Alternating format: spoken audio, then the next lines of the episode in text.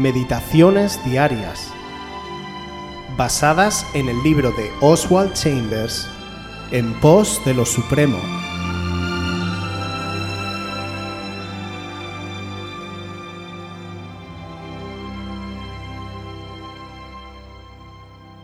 Uno de los grandes no de Dios.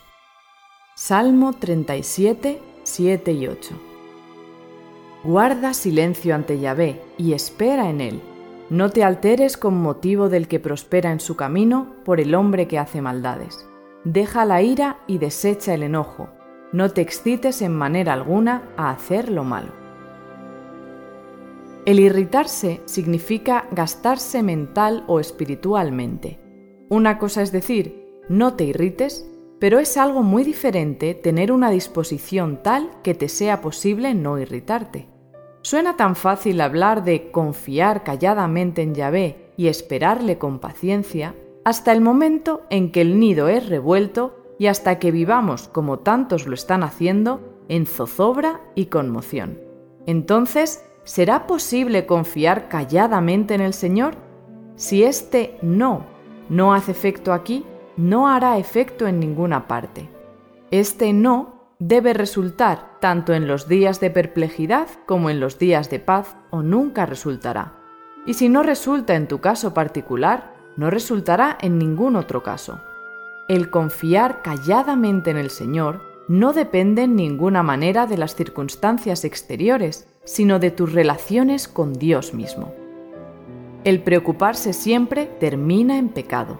Nos imaginamos que un poco de ansiedad y preocupación son una indicación de nuestra cordura, pero es más bien una indicación de cuán malos realmente somos. El irritarse nace de la determinación de salirse con la suya.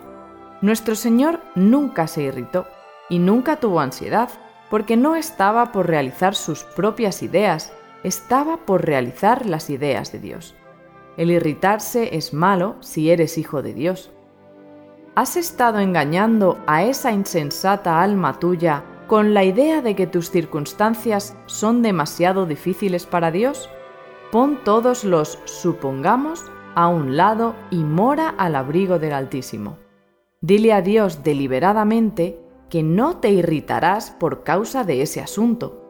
Toda nuestra irritación y preocupación es causada por dejar a Dios fuera de nuestros cálculos. Cuando alguien ve en diferido una celebración deportiva y ya sabe el resultado final, no se pone nervioso al verlo, porque sabe que lo que importa no es cómo empieza, sino cómo acaba, y que al final su equipo ganaría con diferencia. Esa seguridad de conocer la victoria final aporta tranquilidad al espectador de saber que todo está controlado. Es verdad que en la vida cotidiana es imposible saber el resultado final de las cosas, pero el Señor nos dijo en el Evangelio de Juan capítulo 16 versículo 33, Confiad, yo he vencido al mundo. Si depositamos nuestra confianza en el Señor y sabemos que Él ha vencido, nuestra forma de ver la vida y reaccionar ante las circunstancias debería de ser totalmente diferente. Moisés fue un hombre visceral, con un fuerte carácter que le llevó a matar a un egipcio. Dios moldeó el carácter de Moisés y fue tan grande su cambio que en el libro de Números capítulo 12 versículo 3 leemos que aquel varón Moisés era muy manso, más que todos los hombres que había sobre la tierra. Pero tenemos un ejemplo aún mayor, Jesús, quien fue llevado injustamente a juicio, tuvo que soportar calumnias y mentiras sobre él. Como leemos en el libro de Isaías capítulo 53 versículo 7, angustiado él y afligido, no abrió su boca, como cordero fue llevado al matadero, y como oveja delante de sus trasquiladores, enmudeció y no abrió su boca. Jesús sabía su destino y su propósito, sabía quién era Él y sabía quién era su Padre. No dudó de lo que tenía que acontecer, aunque sus fuerzas humanas flaquearon, pero no se preocupó como lo hacemos los humanos. La preocupación nace de la desconfianza y del recelo.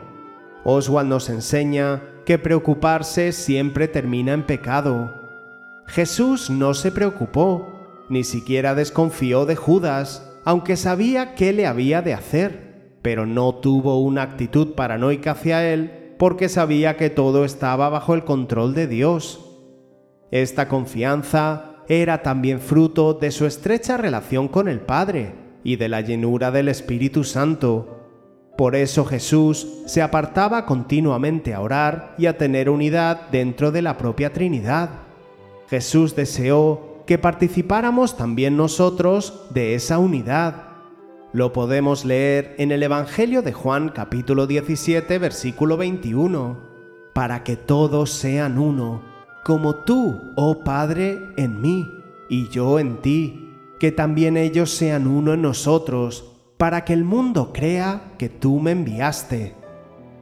A veces vivir en constante preocupación lo tenemos como una consecuencia de ser responsables, pero el Señor nos quiere llevar a un plano mayor, donde le pongamos a Él en primer lugar, le obedezcamos y le busquemos continuamente.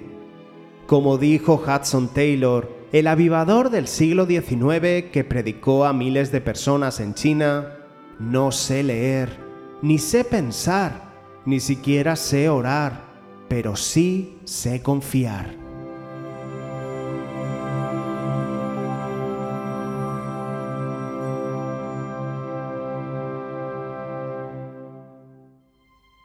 Si quieres volver a escuchar este devocional o cualquier otra de nuestras emisiones anteriores, puedes visitar nuestro canal de YouTube buscándonos como Aviva Voz FM también puedes ponerte en contacto con nosotros a través de nuestra página web www.avivavoz.es o mandarnos un correo electrónico a la dirección contacta@avivavoz.es.